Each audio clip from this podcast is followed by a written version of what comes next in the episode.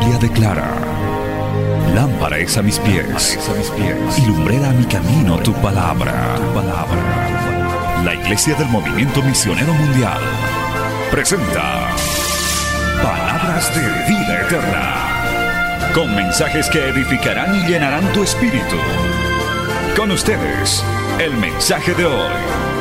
Bienvenidos a Palabras de Vida Eterna.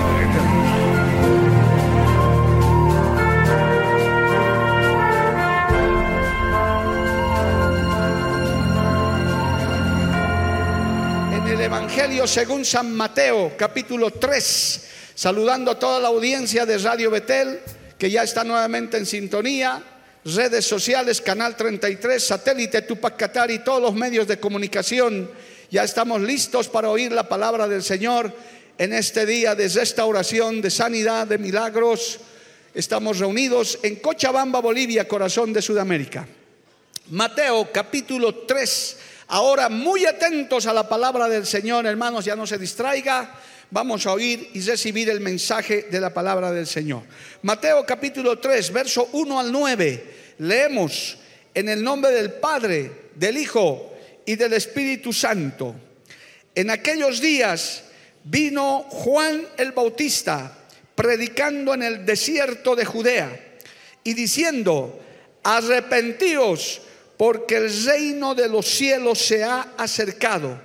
Pues este es aquel de quien habló el profeta Isaías cuando dijo, voz del que clama en el desierto, preparad el camino del Señor, enderezad sus sendas. Y Juan estaba vestido de pelo de camello y tenía un cinto de cuero alrededor de sus lomos y su comida era langostas y miel, silvestre. Y salía a él Jerusalén y toda Judea y toda la provincia de alrededor del Jordán, y eran bautizados por él en el Jordán, confesando sus pecados.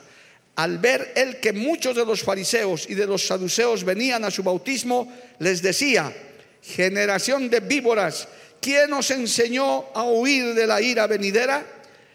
Tome nota de esto, haced pues frutos dignos de arrepentimiento y no penséis decir dentro de vosotros mismos, a Abraham tenemos por padre, porque yo os digo que Dios puede levantar hijos a Abraham aún de estas piedras. Palabra fiel y digna del Señor. Vamos a orar, hermano.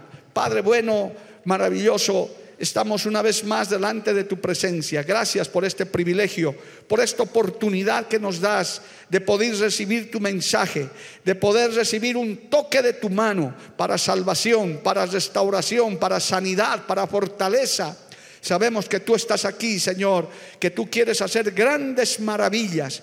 A través de esta palabra te pido que nos ayudes, nos fortalezcas, salves al pecador, sanes al enfermo, restaures al caído, fortalezcas al debilitado, porque esta palabra es enviada con el poder de tu Espíritu Santo y no volverá a ti vacía, volverá con mucho fruto para honra y gloria de tu nombre. Amén y Amén. Dando gloria al Señor, hermano.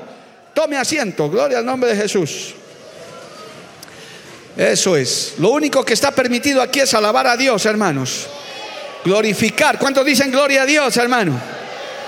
Nosotros somos una iglesia pentecostal, gloria a Dios, de hueso colorado. Siempre alabamos al Señor.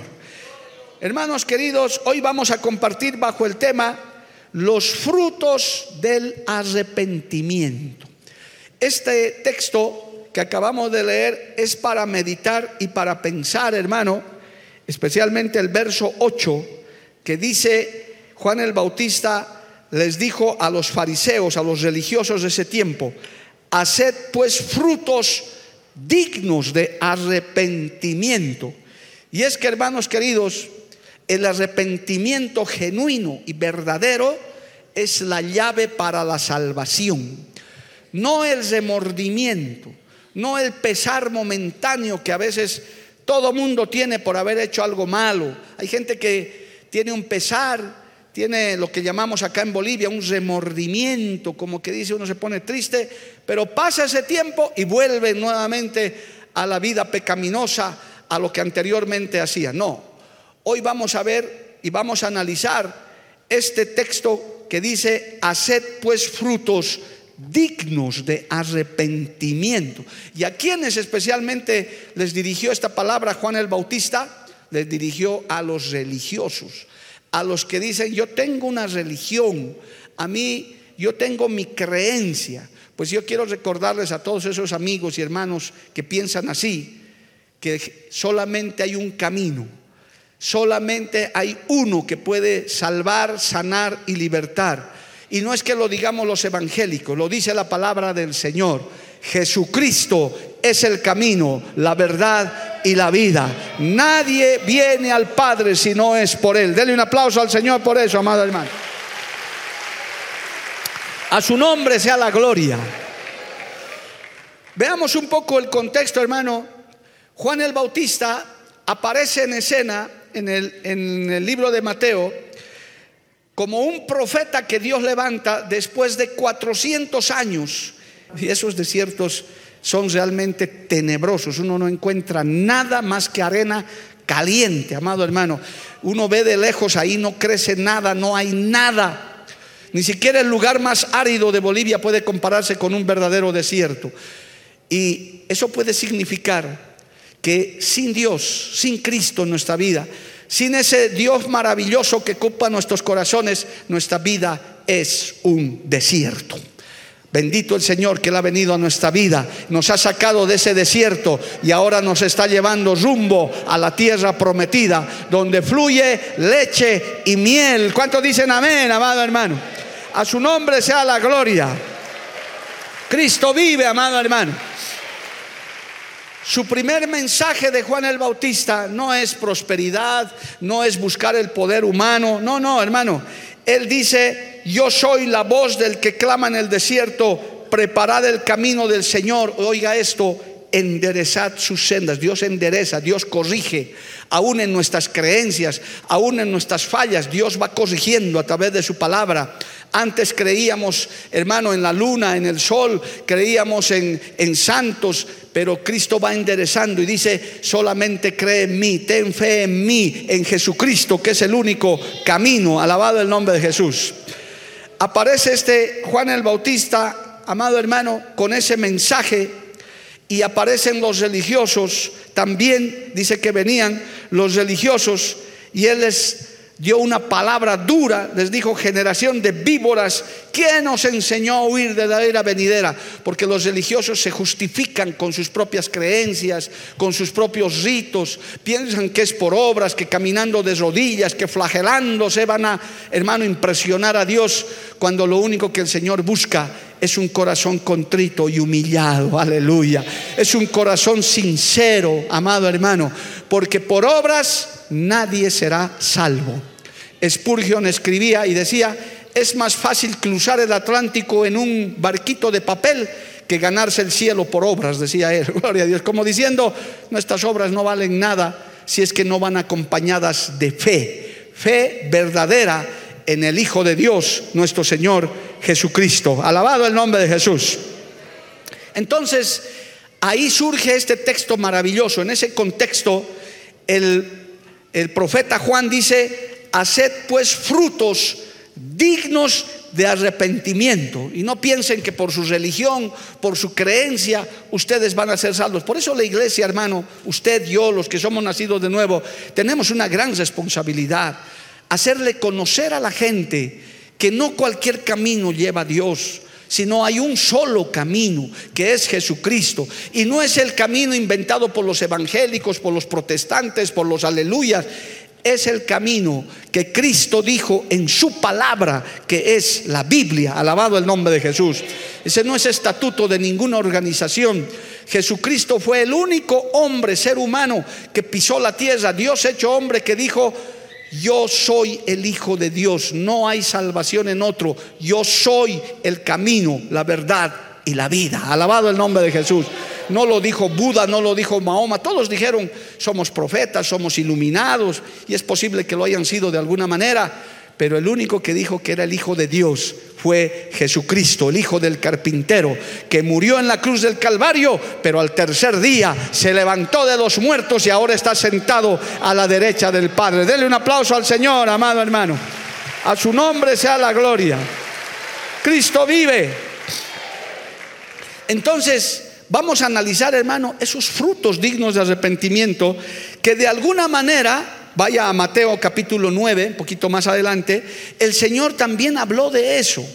Y quiero explicarle esto más para entrar a estas evidencias, a estos ingredientes, a estos frutos del arrepentimiento.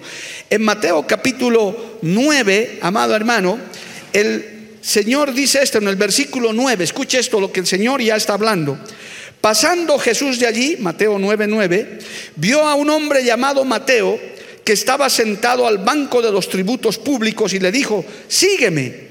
Y se levantó y le siguió. Y aconteció que estando él sentado a la mesa de la casa, he aquí que muchos publicanos y pecadores que habían venido se sentaron junto a la mesa con Jesús y sus discípulos. Cuando vieron esto los fariseos, ve, ahí aparecen otra vez los religiosos, dijeron a los discípulos, ¿por qué come vuestro maestro con los publicanos y pecadores? Al oír esto Jesús les dijo, los sanos no tienen necesidad de médico, sino los enfermos. Id pues y aprended lo que significa, misericordia quiero y no sacrificio, porque no he venido a llamar a justos, sino a pecadores al arrepentimiento. ¿Cuántos dicen amén, amado hermano? Entonces, Aquí encontramos, hermano, nuevamente esos argumentos. No es cuestión solamente de decir yo tengo mi religión, yo tengo mi creencia, o por último, como dicen los ateos, gracias a Dios soy ateo. Pero hermano, no habría ateos si no supieran que hay un Dios, porque el ateo es negar a Dios y en el fondo reconocen que hay un Dios, por eso son ateos, gloria al nombre de Jesús.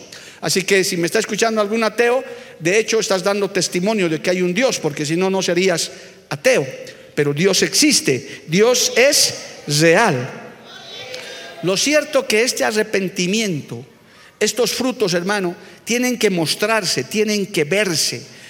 Y, el creyente, la persona que se arrepiente genuinamente, que nace de nuevo, muestra estos frutos que enseguida voy a detallar, gloria a Dios. Y aún el cristiano apartado, el cristiano caído, porque hay, hermano, gente que empezó bien, pero tropezó, cayó por diferentes razones. Aleluya. Pero aquí está la clave para hacer frutos dignos de arrepentimiento. No remordimiento, no religiosidad, sino algo que realmente esté en nuestro corazón, que el Señor examina y el Señor conoce para darte una nueva oportunidad o para darte la salvación de tu alma. Alabado el nombre de Jesús. Veamos entonces, hermano.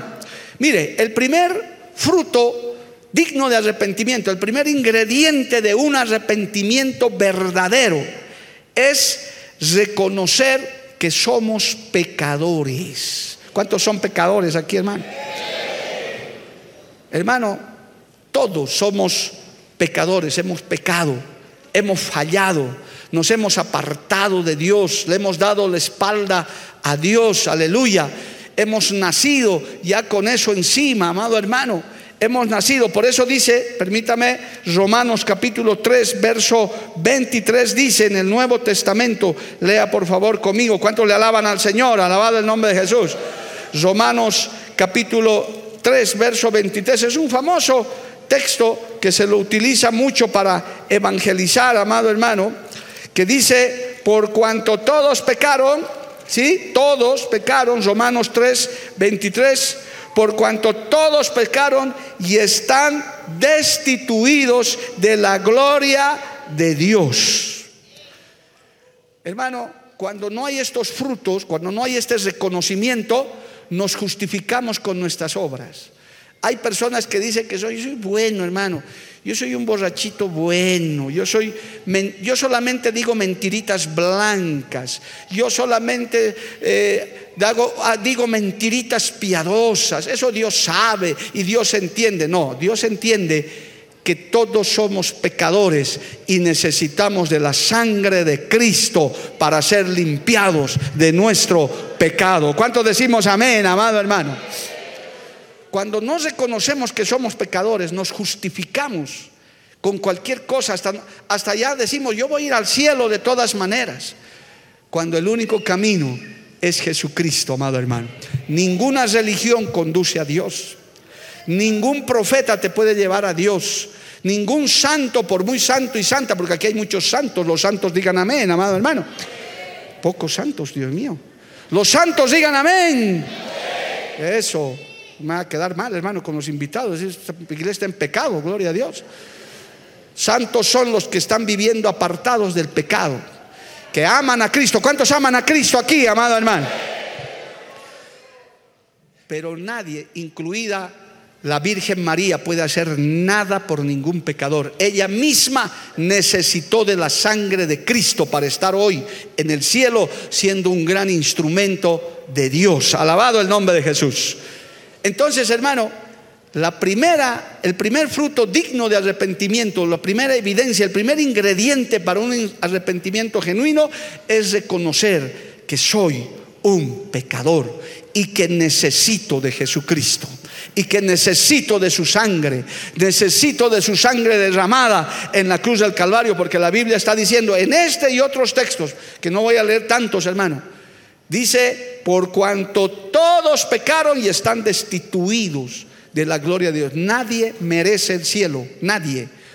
Solamente lo alcanzaremos a través de Cristo, reconociendo nuestra condición de pecadores. Cuando hay un verdadero reconocimiento, hermano, cuando no hay una palabra de justificación, porque a veces hay gente que no quiere reconocer su pecado, hermano.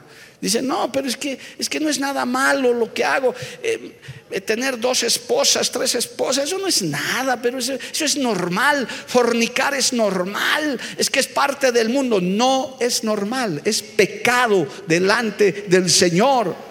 La inmoralidad sexual es pecado, el adulterio es pecado, la fornicación es pecado, la mentira es pecado, la brujería es pecado, la homosexualidad es pecado, la lujuria es pecado y hay una lista de pecados y muchos han caído y hemos caído en eso. Y uno tiene que reconocer que el pecado, lo único que puede limpiar el pecado y librarnos del pecado es la sangre derramada en la cruz del Calvario. Dale un aplauso al Señor, amado hermano. A su nombre, gloria. ¿Cuál es el segundo ingrediente? ¿Cuál es el segundo fruto? Una vez que uno ha reconocido y no se justifica, entonces se humilla porque dice, yo soy malo, realmente yo soy malo, he pecado delante de Dios, no merezco nada. El segundo ingrediente entonces es sentir dolor por ese pecado, un dolor, un, un pesar verdadero por la triste y lamentable condición en la que vivíamos o en la que, viví, o en la que viven muchos. Hermano, una vez reconocido que somos pecadores, uno tiene que sentir un dolor, un pesar. No conformarse con vivir así, porque hay gente que se conforma en vivir en pecado, amado hermano, gloria al nombre de Jesús. Hay gente que dice, bueno, soy pecador, ya ni modo, ya, ¿qué puedo hacer? No, uno tiene que sentir dolor. Yo no puedo seguir viviendo así. Hay una hermosa parábola para nuestros amigos que tal vez no leen todavía mucha Biblia, pero para los creyentes esta es una parábola hermosa en Lucas capítulo 15, gloria a Dios, eh, la parábola del hijo pródigo. Ahí se puede ver, hermano, un hijo rebelde, un hijo pecador, un hijo que se fue a vivir la vida quitándole, eh, gastándose la herencia que le dio su padre vivió perdidamente, dice, leamos algunos textos de la parábola del hijo pródigo, gloria al nombre del Señor, dice en el verso 13, no muchos días después, juntándolo todo, el hijo menor se fue lejos a una provincia apartada y allí desperdició sus bienes viviendo perdidamente. Oiga, hermano, eso se podría analizar. ¿Cómo habrá vivido ese joven? En borracheras, en inmoralidades y quién sabe qué más habrá hecho, amado hermano. Este joven vivió perdidamente y cuando todo lo hubo malgastado, vino una gran hambre en aquella provincia y comenzó a faltarle. Oh hermano, esa vida perdida, esa vida de pecado, llega un momento en el que se termina, en el que se acaba a veces en enfermedades, a veces en accidentes. ¿Cuántos testimonios no hemos escuchado de gente que ha tenido que conocer a Cristo en un hospital, en una cárcel, en un momento de desesperación? ¿Cuántos de esos testimonios no hay, amado hermano? Porque grande también es la misericordia de Jehová. Alabado el nombre de Jesús. Pero mire, a lo que quiero ir con esta parábola, amado hermano. Dice que tanta fue su perdición de este hombre que hasta estaba antojándose la comida de los cerdos, hermano. Eso es lo que pasa cuando uno se aleja de Dios. Este hombre, este joven, hasta ya no tenía ni qué comer y hasta estaba dispuesto a comer la comida de los cerdos, pero algo pasó en ese momento. Aquí está, verso 17. Y volviendo en sí, como despertando de la pesadilla, dijo, ¿cuántos jornaleros en casa de mi padre tienen abundancia de pan y yo aquí perezco de hambre? Oh, me levantaré e iré a mi padre y le diré, mire qué lindo hermano, Padre, he pecado contra el cielo y contra ti. Ya no soy digno de ser llamado tu hijo, hazme conforme a uno de tus jornaleros. Oh, hermano, sintió una pena, un pesar, dijo, yo le he causado dolor a mi padre, he hecho todo esto. Hermano, volvió en sí, se dio cuenta de su triste y lamentable condición. Ese es un ingrediente muy importante, que uno reconozca. Mira, hermano, un error, una falla humana es que nunca queremos reconocer nuestros errores. Qué triste, hermano. Hay gente que vive en pecado y no reconoce su condición. Dice encima que no es pecador, se siente que no es responsable, le echa la culpa a su papá, le echa la culpa a sus generaciones, que no tengo trabajo, hasta al gobierno le echan la culpa, hermano, hermano, a quien sea. Cuando usted hable con un cristiano caído, nunca tiene la culpa, es culpa del pastor, culpa del diácono, culpa de la esposa, culpa del hijo. Hermano, hay que reconocer con pesar que nosotros somos responsables de nuestras acciones. Hay que sentir dolor por el pecado, alabado el nombre de Jesús. Hay que asumir nuestras responsabilidades y correr al Padre como este hijo, amado hermano, dijo, volveré a mi Padre y volveré a casa y con misericordia, aunque no me reconozcan como hijo, seré como uno de los jornaleros, como un empleado, no importa, pero en la casa de mi Padre, alabado el nombre de Jesús, donde hay abundancia de pan, porque en la casa del Padre hay abundancia de pan, hermano, hay, hay solidez, hay seguridad. ¿Cuántos dicen amén, amado hermano? A su nombre sea la gloria. Y miren el verso 21, cómo reconoce este hijo. Dice el hijo a su padre, Padre, he pecado contra el cielo y contra ti, y ya no soy digno de ser llamado tu hijo. Pero ¿qué hizo el padre? Le dijo a sus siervos, sacad el mejor vestido y vestirle y ponerle un anillo en su mano y calzado en sus pies. Así se sirve el Señor al pecador, al que se arrepiente, aún al descarriado. Él no te va a desechar para siempre. Él te recibe, aunque hayas estado extraviado, pero tienes que tú reconocer tu condición. No puedes acercarte, hermano, arrogantemente. Mire si esta historia hubiera sido diferente. El hijo hubiera vuelto, papá, aumentame más porque se me acabó la plata. Ah, dame más todavía, quiero volver a mi vida, hermano. Este hijo reconoció, eso es muy importante, que uno reconozca su responsabilidad, deje de echar la culpa a otros de su desgracia usted reconozca delante de Dios que necesita su ayuda, que ya no puede seguir viviendo así, alabado el nombre de Jesús. Y Cristo puede cambiar tu vida, Cristo puede cambiar tu familia, Cristo puede hacer lo imposible para que vuelvas a la casa en victoria, alabado el nombre de Jesús. Amén, amado hermano. Mire, quiero usar este ejemplo más. El Salmo 51, hermano, es un salmo escrito por David después de su terrible pecado, esto pudiera ser para los creyentes. El Salmo 51 fue escrito por David, hermano, después de haber caído en adulterio con Betsabé, la esposa de uno de sus generales. Un pecado terrible, hermano, que no lo podemos detallar ahora, pero la cosa es que David cedió al pecado, cayó en adulterio, hizo matar a su general, hizo una barbaridad, hermano escondió su pecado por un tiempo, pero yo quiero decirle, no hay pecado escondido que Dios un día lo saque afuera, amado hermano. Si hay alguien que me está oyendo, me está viendo, que dice, nunca nadie se enterará de esto, mire hermano, si no te arrepientes de verdad, Dios lo va a sacar tarde o temprano a la luz. Y va a ser más vergonzoso todavía. Pero David cuando se vio confrontado con su pecado, no echó la culpa a nadie, hermano. Él reconoció su culpa. Mire lo que dice el Salmo 51.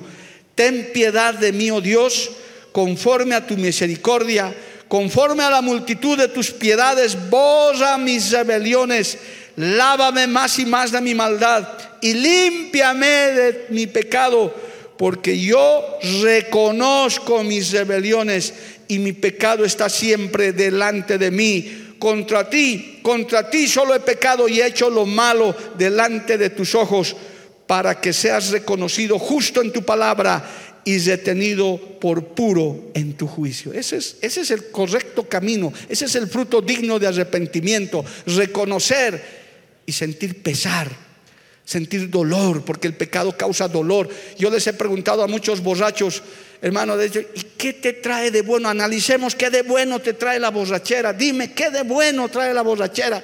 ¿Qué de bueno trae? Ni a la salud, ni a la economía, ni a nada. Jehová reprenda al diablo, amado hermano por cinco minutos de placer, cuántos hogares se han destruido, cuántos jóvenes se han, hasta enfermedades se han contagiado, amado hermano.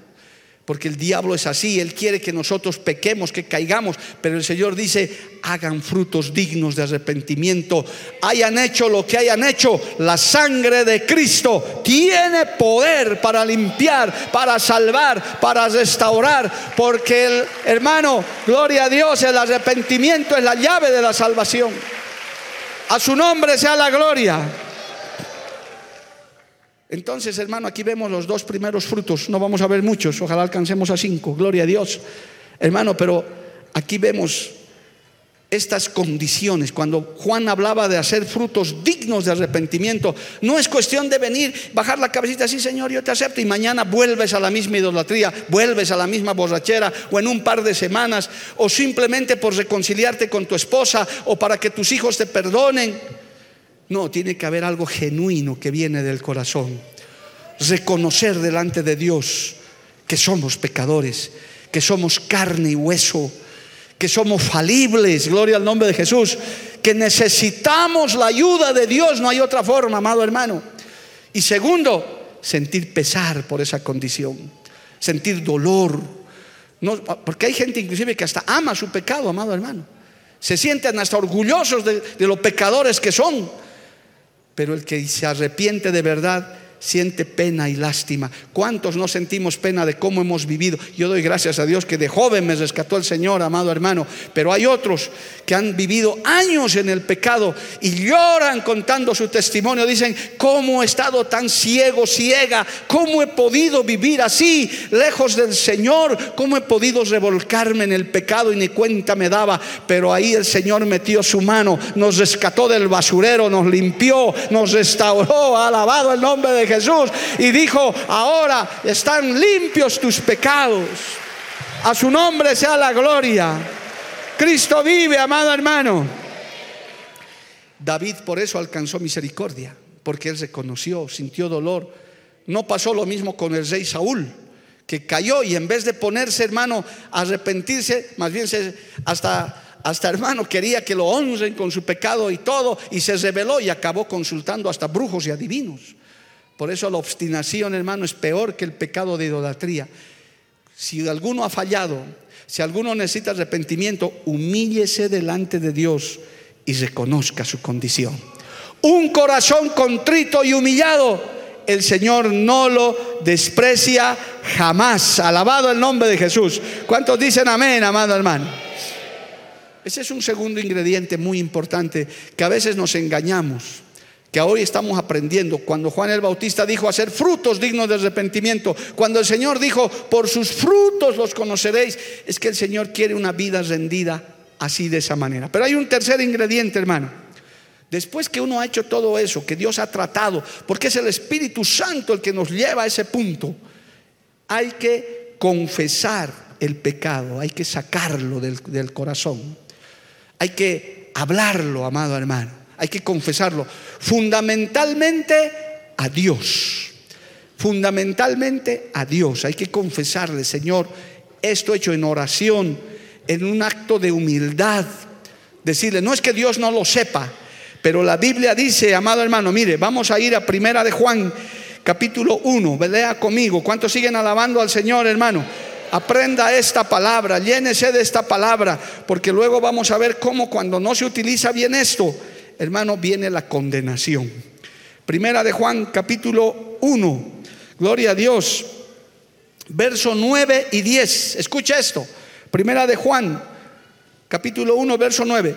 Si confesamos nuestros pecados, Él es fiel y justo para perdonar nuestros pecados y limpiarnos de toda maldad.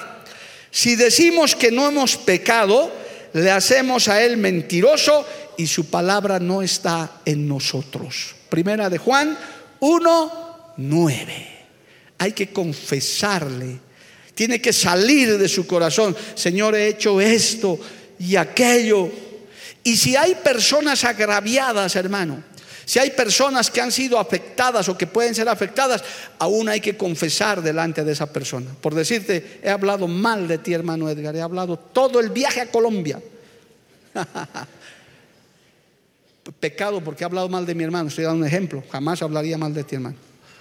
Pero como él está involucrado, entonces yo tengo que hablar. Si le has fallado a tu esposa, si le has fallado a tus hijos, has hablado mal del pastor, has hablado mal de la obra o has hecho algo que alguien debería saber, hay que confesarle. Hijos que han pecado, confiesen, aparte de Dios, con su papá, si hay personas involucradas, porque eso trae sanidad.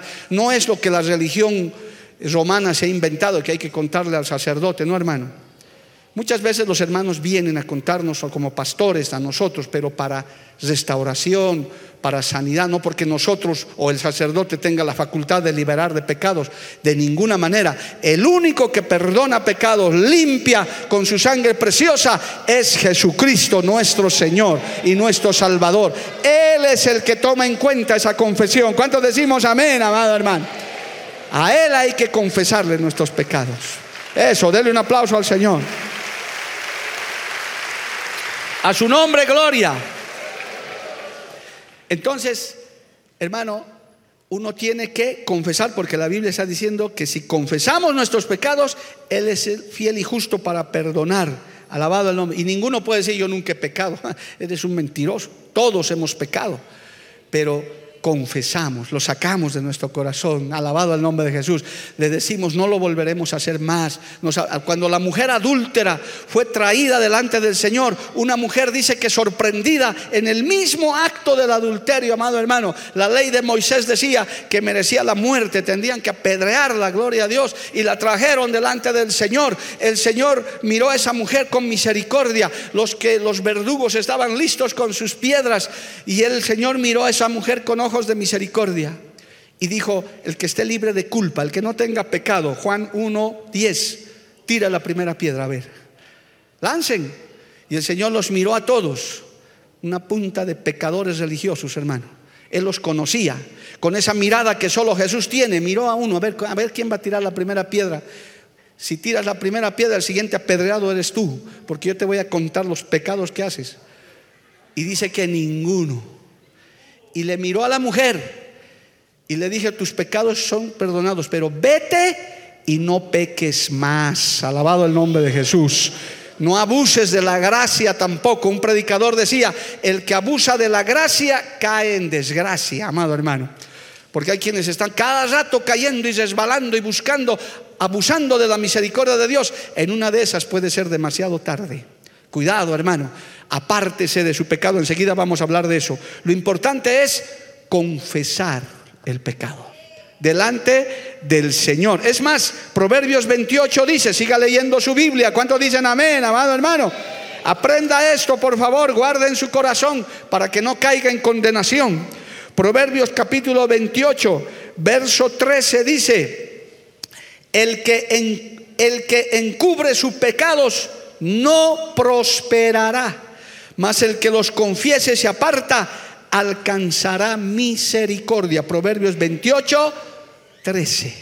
No, nadie sabe, no, no, mejor no digo nada.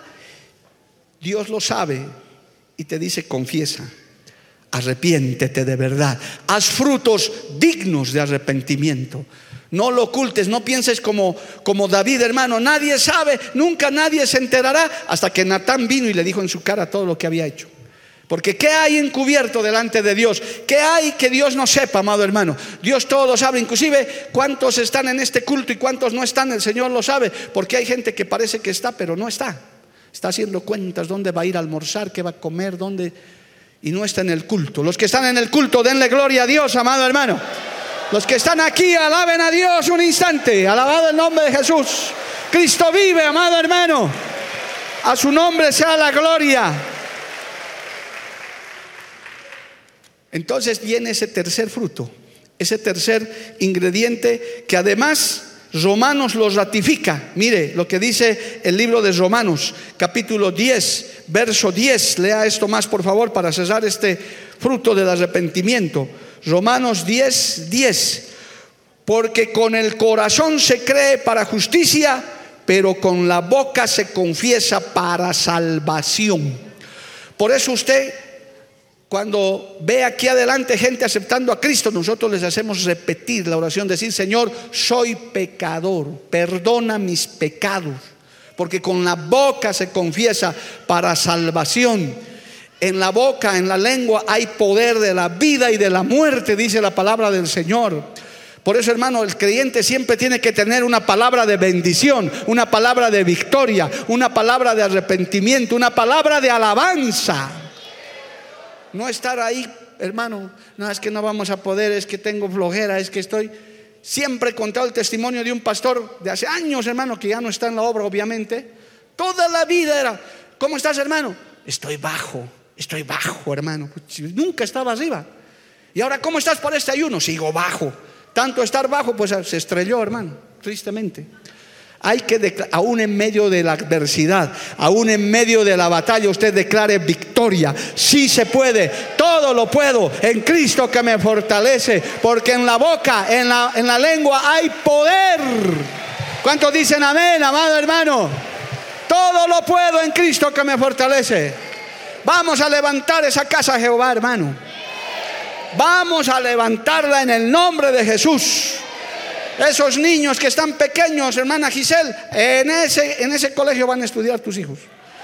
Pero pastor, no hay ni un ladrillo todavía, pero espérese, Dios lo va a hacer, alabado el nombre de Jesús. Hay que declarar victoria, porque con la boca se confiesa para salvación. A su nombre sea la gloria.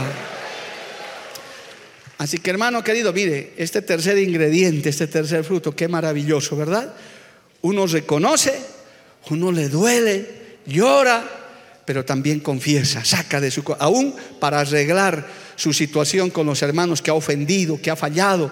Uno va y confiesa, te he fallado, he hecho esto, he hecho aquello, y ahí Dios perdona y se olvida. Ya no hay que ni tocar ese punto de nuevo. Alabado el nombre de Jesús. A su nombre sea la gloria. Tenemos tiempo todavía para un cuarto ingrediente, un cuarto fruto. Gloria al nombre de Jesús. Mire, Después de todo eso, que uno se ha arrepentido hasta con lágrimas, siente dolor, pues lógicamente tiene que venir un cuarto ingrediente. Uno tiene que sentir una repulsa, un odio, una vergüenza por el pecado. Es decir, a uno ya no le tiene que gustar el pecado. Por eso es que, hermano, cuando uno ha salido de la vida mundana, cuando uno ha nacido de nuevo, cuando uno se ha arrepentido genuinamente, hasta escuchar una, mala palabra, le, pone mal, música mundana. Aquí no hay un verdadero creyente que esté cantando veneno para olvidarte. Jehová reprenda al diablo, hermano. Porque si no, no ha habido un arrepentimiento. No puede ser que sigas viendo tus novelas sucias que antes mirabas. Ya no, porque ya tienes un odio, ya tienes una, una vergüenza, una repulsa, ya no te gusta el pecado, alabado el nombre de Jesús. Cuando ves gente con pocas ropas, apartas la vista, dices, no, no puedo ver estas cosas, porque el Espíritu Santo está morando en ti, porque ya el pecado no tiene cabida, huyes del pecado, alabado el nombre de Jesús. Es el resultado de un arrepentimiento genuino. Hasta inclusive cuando te provocan para que pelees y todo, ya, ya te vuelves como una verdadera ovejita. ¿Cuántos no han contado su testimonio? Aquí hay ex peleadores, hermanos, que te daban buenos puñetes y mujeres también, gloria a Dios, que a sartenazo limpio arreglaban las cosas. Pero Cristo les cambió, se arrepintieron. Hoy honran a su esposo, hoy respetan a su prójimo, porque eso es lo que se enseña en la iglesia, alabado el nombre de Jesús. Uno comienza a ver, hermano, hasta Comienza a, repudiar el pecado, los lugares donde hay pecado. Por eso inclusive hay hermanos que hasta cuando van al fútbol se sienten mal. Yo no recomiendo que vayan al fútbol, hermano, porque en el fútbol, Pastor Jorge me disculpa, pero no recomiendo, no estoy diciendo que se van a ir al infierno los que van al estadio, pero en el estadio, ¿qué sale de este ese hincha, hermano? Uh, le cuentan su vida al pobre árbitro, hermano, desde que ha nacido y después, y al pobre jugador que no ha metido gol. Y hay creyentes que a mí me han dicho, pastor, creo que ya no voy a ir porque me siento mal. A mi lado había unos mal hablados, otros que a puñet se han agarrado. Es que ya uno no quiere el pecado, ya no quiere esa vida, amado hermano. El Espíritu Santo mora en nosotros, alabado el nombre de Jesús. Mire lo que dice Proverbios para que usted entienda esto. Siga alabando al Señor, amado hermano. Bendito el nombre de Jesús. El libro de Proverbios capítulo 8 dice la palabra del Señor. Proverbios capítulo 8, verso 13, dice, el temor de Jehová es aborrecer el mal. ¿Escuchó eso? Proverbios 13 El temor de Jehová es aborrecer el mal. La soberbia y la arrogancia, el mal camino y la boca perversa, aborrezco. Usted tiene que aborrecer eso, amado hermano.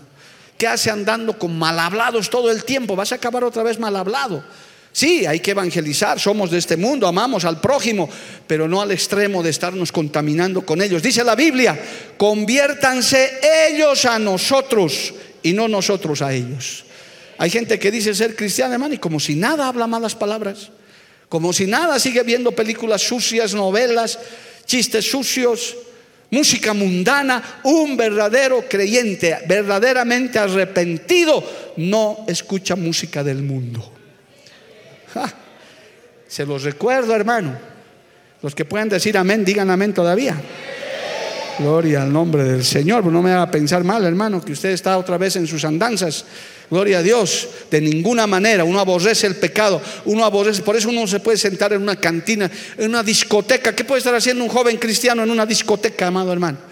De ninguna manera. Uno dice, yo no tengo nada que ver en esto. Por eso esas fiestas mundanas. Uno no puede ir en carnavales que se aproxima una fiesta diabólica. ¿Qué puede hacer un cristiano en carnavales, hermano? No, voy a ir a la entrada. ¿A la entrada qué? ¿Qué vas a ir a mirar a la entrada? Es que es nuestra cultura. No, no, no, hermanito. Lo que vas a ver en la entrada es chicas casi sin ropa, gente borracha. Y ahí puede estar un cristiano, ahí puede estar sentado. Imagínense este varón de Dios sentado ahí con su butaca, hasta pagando todavía. Quiere decir que no hay un arrepentimiento, que no ha pasado nada en su vida. Uno aborrece, se aleja. El temor de Jehová, dice la Biblia, amado hermano, el temor de Jehová es aborrecer el mal. A su nombre sea la gloria. El Salmo 97 dice, siga leyendo Biblia, porque aquí es la Biblia, hermano, no lo que dice el pastor Mario. Dice el Salmo 97, verso 10, los que amáis a Jehová, aborreced el mal. Él guarda las almas de sus santos. De mano de los impíos los librará. Alabado el nombre de Jesús.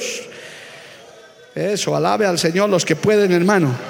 En este mundo lleno de maldad, lleno de perversión, el que está verdaderamente arrepentido, el que ha sentido dolor por el pecado, el que sabe su condición, el que confiesa su pecado, dice, yo me aparto, yo, yo me alejo de aquello que te es tu debilidad, tienes que apartarte, pues hermano.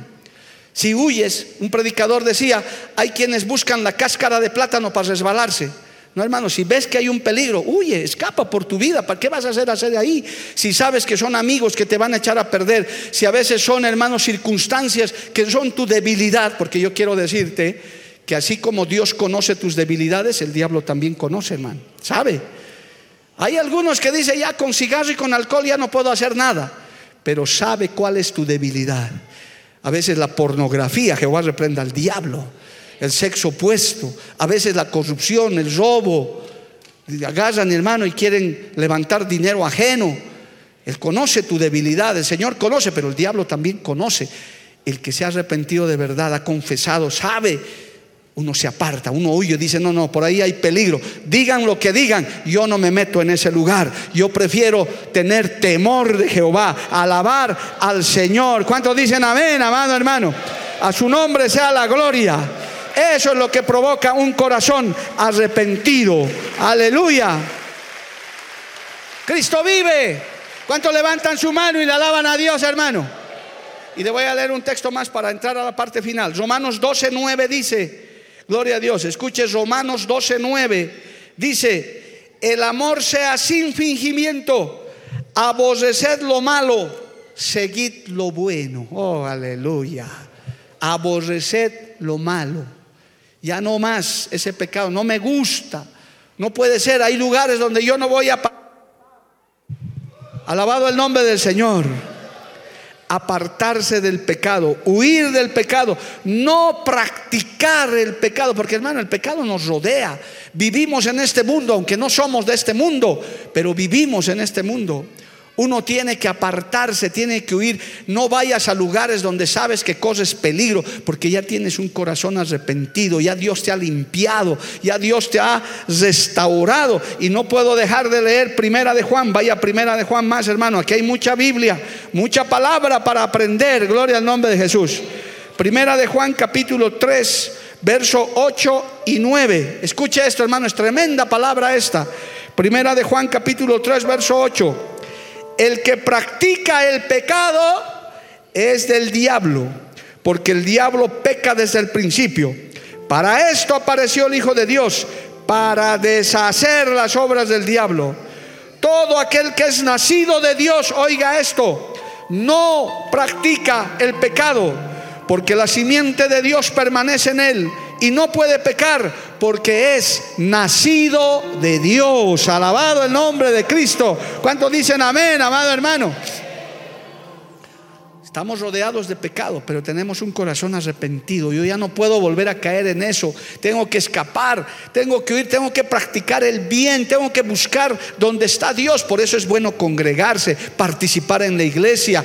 Tenemos, gracias a Dios, para estos tiempos redes sociales, radios, canales libros, materiales que hace unos 20 años no había, hermano. Había que venir a la iglesia a escuchar un estudio bíblico. Hoy en día usted lo puede hacer desde su casa. Busque esas cosas para que se alimente su vida espiritual. Alabado el nombre de Jesús. Primera de Juan 5, 18 dice esto más. Aleluya, ya estamos acabando. Primera de Juan capítulo 5, verso 18. Sabemos que todo aquel que es nacido de Dios no practica el pecado pues aquel que fue engendrado por Dios le guarda y el maligno no le toca. Alabado el nombre del Señor. ¿Cuántos dicen amén, amado hermano? Escuche esto. El enemigo está esperando que usted y yo pequemos, hermano. Que desagrademos a Dios. Que destruyamos nuestro hogar. Que nos volvamos idólatras. Que está esperando ahorita mismo de muchos de ustedes y los que me ven y me oyen que vayan al carnaval a mojarse con agua, vestirse de pepinos eso Él quiere. Jehová los reprenda en esta hora. Pero nosotros no practicamos el pecado. Por eso acá se va a convocar a un ayuno, gloria al nombre de Jesús. Por eso en carnavales venimos aquí, amado hermano, y clamamos al Dios vivo, nos acercamos a lo bueno, porque necesitamos de Dios, necesitamos de Cristo. ¿Cuántos dicen amén, amado hermano? Un corazón arrepentido de verdad busca de Dios. Un corazón arrepentido de verdad siente dolor por el pecado. Un corazón arrepentido, hermano, genuino y con frutos, se aparta de esa vida pecaminosa. De dónde, y se acuerda de dónde Dios nos ha sacado. Oh, hermano, de dónde Dios nos ha rescatado. ¿Dónde estaríamos ahora sin Dios, hermano? Personalmente yo lo he dicho muchas veces, yo hace rato o estaba ya divorciado, separado o quizás hasta muerto, amado hermano. Por ahí, ¿qué me hubiera pasado con el desenfreno que tenía? Pero ahí vino la mano misericordiosa de Dios. Vino a tu vida, vino a tu familia. Quizás estás pasando por luchas, nadie se libra de eso. Pero sabes que en Dios está tu fortaleza, en Dios está tu roca. Cristo está en tu hogar, Cristo está en tu familia. Venga lo que venga, usted dice, el Señor está conmigo como poderoso gigante. Alabado el nombre de Jesús. Tiene que haber una evidencia, amado hermano. Tiene que haber frutos dignos de arrepentimiento. Mire, vamos a ir a los últimos dos textos en, Mateo, donde por ahí que hemos empezado, gloria al nombre de Jesús. En Mateo capítulo 7, el Señor dijo esto, hermano, y vamos a leer dos textos más. porque esto tiene que quedarle claro. Estamos viviendo tiempos muy malos donde a veces hay mucho religioso y poco convertido, nacido, arrepentido de verdad. Gloria al nombre de Jesús. En Mateo capítulo 7, verso 15 dice, guardaos de los falsos profetas, esto está hablando ya el Señor, que vienen a vosotros como vestidos de ovejas, pero por dentro son lobos rapaces. Por sus frutos los conoceréis. ¿Acaso se recogen uvas de los espinos o higos de los abrojos? Verso 20, así que por sus frutos los conoceréis. Oh, aleluya. Hablar cualquiera dice, yo soy cristiano, yo amo a Dios, yo sirvo a Cristo, pero quiero ver tus frutos, quiero ver las evidencias, quiero ver ese corazón arrepentido. Eso es lo que, hermano, la gente mira, ve. Dios mira eso. Dios mira tu corazón por dentro. Alabado el nombre de Jesús. Ahora usted dirá, pastor, es que esto es difícil. Sí, es difícil, pero con Cristo se puede. Con la fortaleza de Dios se puede. Si usted no está conectado con Dios, hermano, lo único que va a tener es un momento de remordimiento, un momento de pesar. Ay, sí, yo necesito de Dios. Y mañana vas a volver de nuevo a tu vida normal, a tu idolatría, a tu paganismo, a tus vicios. Pero si sigues estos frutos dignos de arrepentimiento, verdaderamente Dios te cambia, Dios te transforma. Por eso dijo el Señor dos textos más adelante, en Mateo capítulo 7, verso 13, dice esto, entrad por la puerta estrecha, porque ancha es la puerta y espacioso el camino que lleva a la perdición, y muchos son los que entran por ella, porque estrecha es la puerta y angosto el camino que lleva a la vida, y pocos son los que la hallan. Oh, qué tremendo, hermano. Esto no es fácil, esto no es sencillo, solamente se puede, se puede lograr por la mano de Jesucristo. ¿Sabe, hermano? ¿Qué pasa cuando no hay un verdadero arrepentimiento? ¿Qué sucede cuando no damos estos pasos, estas evidencias? Caemos en algo que se llama condenación. Por eso hay gente que se va inclusive de la iglesia. Dice, no, pero yo he orado, he venido y no ha pasado nada. Al día siguiente he estado de nuevo. Es que hermano, tienes que poner algo de tu parte. No va a venir el ángel Gabriel a, a, hacer la obra por ti. Usted tiene que dar los frutos, usted tiene que dar la talla. Por eso dice, hermanos, Romanos 8.1, y con esto acabo. Romanos 8.1 dice, ahora pues, ninguna condenación hay para los que están en Cristo Jesús, los que no andan conforme a la carne, sino conforme al Espíritu. Oh, aleluya. ¿Cuántos levantan su mano y le alaban a Dios, hermano? Por eso hay gente que hasta dice, no recibo nada de Dios porque es que no ha habido un verdadero, genuino arrepentimiento. Yo quiero que en este día, hermano, si has entendido esta palabra, te apartes del mal.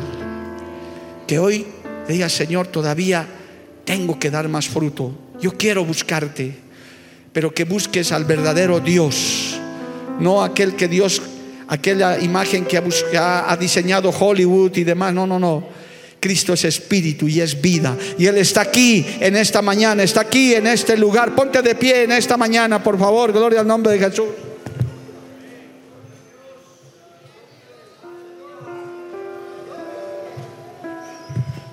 Yo quiero hacer una oración para todos aquellos que quieran arrepentirse de verdad.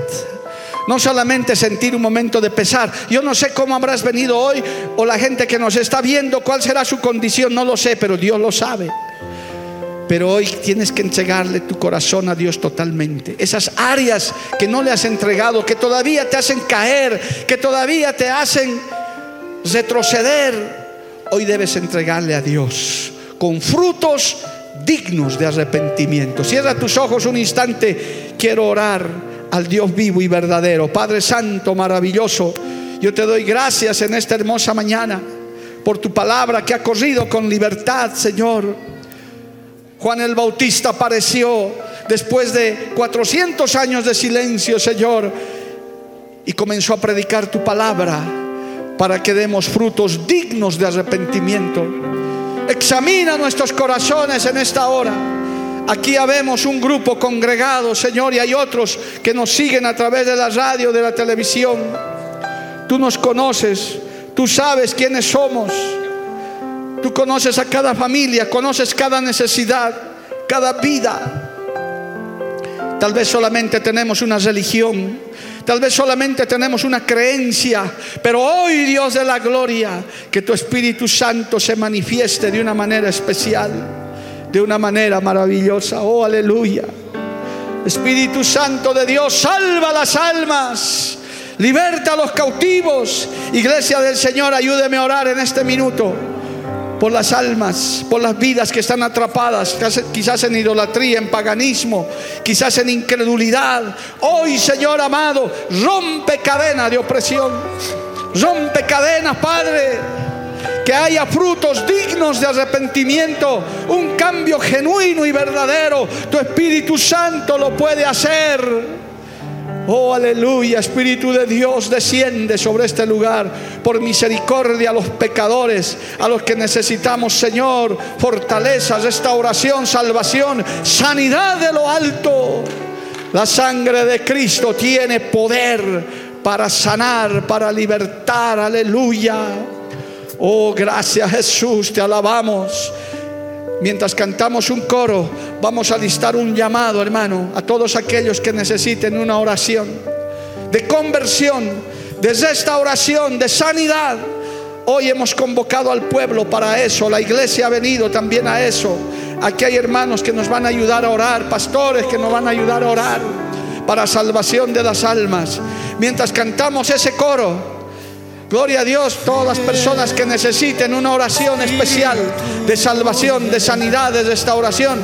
Mire, el altar está dispuesto para que usted venga y podamos orar por su vida. Gloria a Dios, ven a Cristo, ven con frutos dignos de arrepentimiento. Gloria a Dios, aleluya. Mejor si no se arrodilla, póngase de pie nada más ahí. Gloria a Dios, aquí hay campo suficiente. Amigo, ven, Cristo te ama, Cristo te ama. Hoy ven a Jesús. Si hay enfermos en la casa, si hay hermanos descasiados, ahora que hay tiempo, ven a Cristo. Ven a Cristo ahora que hay tiempo, ahora que se puede, con frutos dignos de arrepentimiento. Aleluya. Santo Dios, purifícame, lávame, renuévame. Ven a Cristo antes que sea tarde. Está a punto de sonar la trompeta. Y el Señor todavía está haciendo milagros. El Señor todavía está haciendo. Iglesia del Señor, ayúdame a orar para que el Señor abra los cielos una vez más sobre este lugar. Una vez más se abran los cielos sobre este lugar. Ven amigo, antes que sea tarde, si estás enfermo, ven a Cristo hoy. Ven a Cristo hoy. El Señor quiere salvarte, quiere fortalecerte, quiere sanarte. El Señor está aquí en este lugar, en esta mañana, visitándonos. Aleluya. La iglesia del Señor, ayúdame a orar para que se abra la ventana de los cielos sobre este lugar.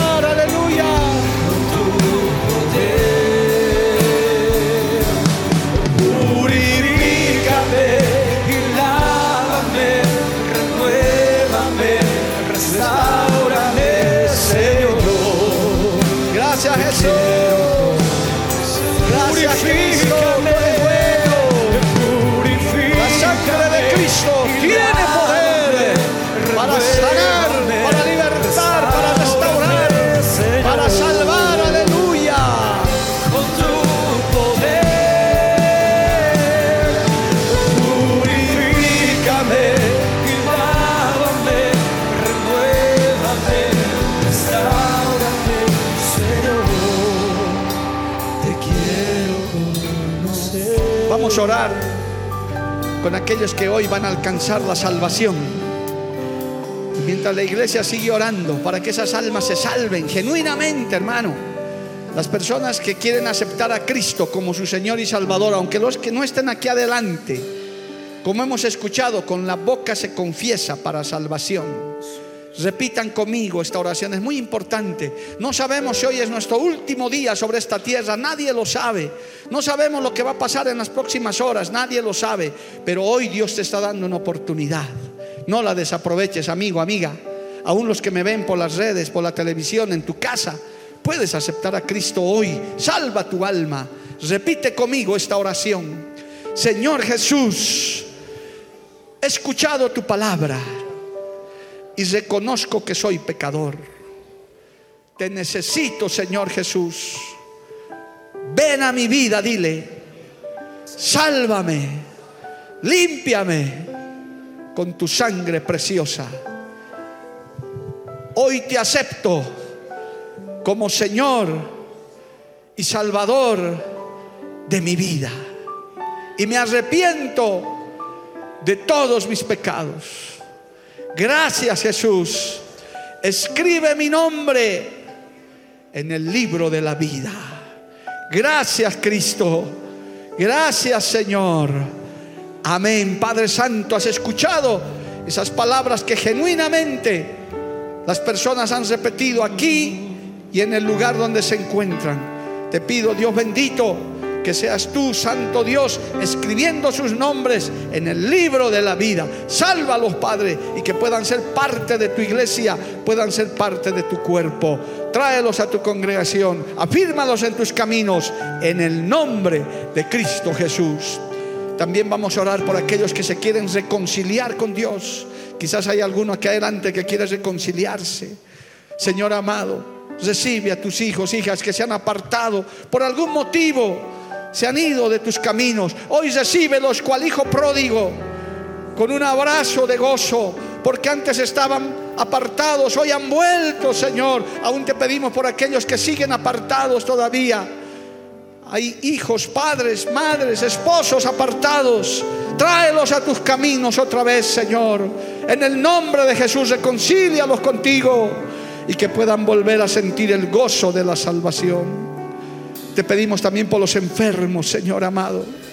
Oh Padre, tu palabra dice que la sangre de Cristo tiene poder. Las llagas de Jesucristo tienen poder para sanar. Dios mío, pon tu mano en esos hospitales, esos hogares donde hay enfermos, donde hay enfermas. Señor, la ciencia ha dicho que ya no se puede, pero tú tienes la última palabra. Tú eres el Dios que salva. La sangre de Cristo tiene poder para sanar. Ahí pon tu mano en el lugar enfermo, hermano. Ahora mismo el Señor te sana. Sana esos órganos. Sana esos pulmones, ese corazón. Lo que fuere.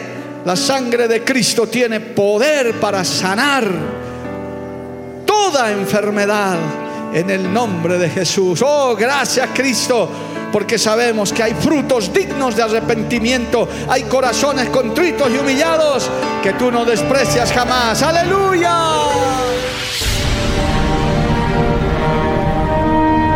Porque la Biblia declara, lámpara es a mis pies, a mis pies y lumbrera a mi camino tu palabra, tu palabra. La Iglesia del Movimiento Misionero Mundial tuvo el grato placer de presentar Palabras de Vida Eterna. Si el mensaje de hoy ha edificado tu vida y llenado tu ser, comunícate con los teléfonos de esta emisora. También para pedir una copia del mismo y compartir con otros. Esta fue una producción de la Iglesia del Movimiento Misionero Mundial. Gracias por tu atención.